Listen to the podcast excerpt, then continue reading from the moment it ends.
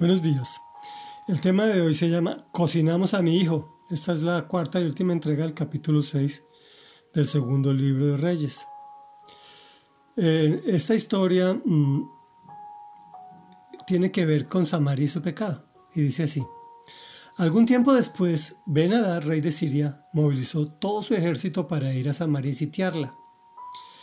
El sitio duró tanto tiempo que provocó un hambre terrible en la ciudad a tal grado que una cabeza de asno llegó a costar 80 monedas de plata y un poco de algarroba 5.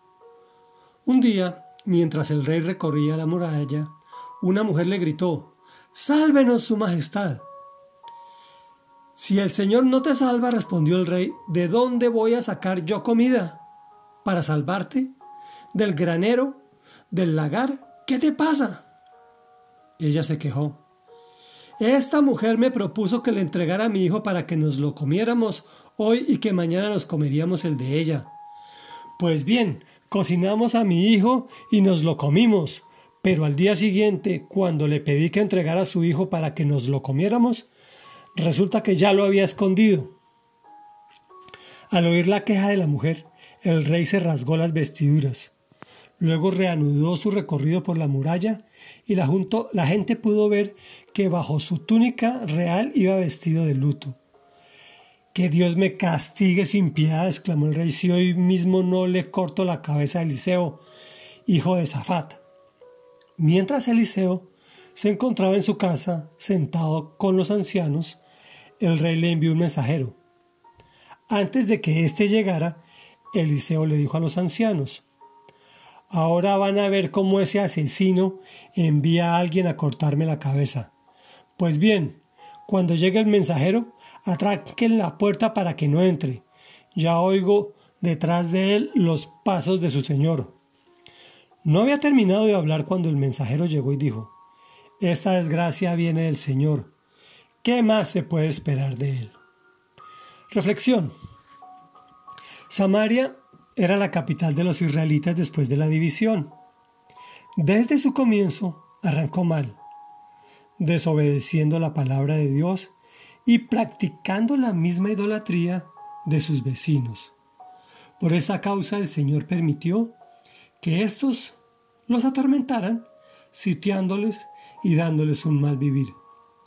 Pero sus gobernantes nunca volvieron los ojos a Él Esporádicamente salían profetas como Eliseo que hacían recapacitar, pero nunca se transformaron. Por lo tanto, el acoso y el hambre era parte de su cotidianidad, pero este caso fue mayor. Prestemos atención al texto. Echemos un vistazo a lo que dice la mujer al rey. Sálvenos su majestad. Este como cualquiera que no practica ni conoce su palabra, le arroja la culpa a Dios. Si el Señor no te salva, no reconoce su culpabilidad. El primer paso para salir del asedio es mirar dentro de nosotros mismos. El segundo es no poner nuestra confianza en el hombre, por poderoso que sea, sino en Jesús. Ahora señalemos lo que hizo, que entre otras cosas estaba prohibido por la ley de Dios, pero estaba buscando la aceptación de este gobernante. Esta mujer me propuso que le entregara a mi hijo para que nos lo comiéramos hoy y que mañana nos comeríamos el de ella. Cocinamos a mi hijo y nos lo comimos, pero él continúa con su retahíla. Ahora numeremos según estos quién tiene la culpa. Dice el rey, que Dios me castigue sin piedad si hoy mismo no le corto la cabeza a Eliseo, hijo de Zafat. Dios, representado por su servidor, es quien, según él, tiene la culpa. Mañana veremos cómo salva Dios a su siervo Eliseo. Oremos.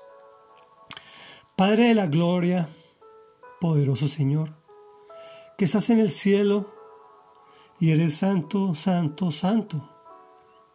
Tenemos que confesarte que arrancamos mal, desobedeciendo tu palabra, amado Dios, y practicando la idolatría que nuestros próximos practicaban. Por esta causa permitiste que el enemigo nos atormentara. Pero nosotros volvimos los ojos a ti de forma real y verdadera. solo que a veces pecamos. Sálvanos, amado Salvador. Queremos conocer tu palabra a profundidad. Por eso hoy te oramos y te lo pedimos en el nombre poderoso de Cristo Jesús de Nazaret. Amén y amén.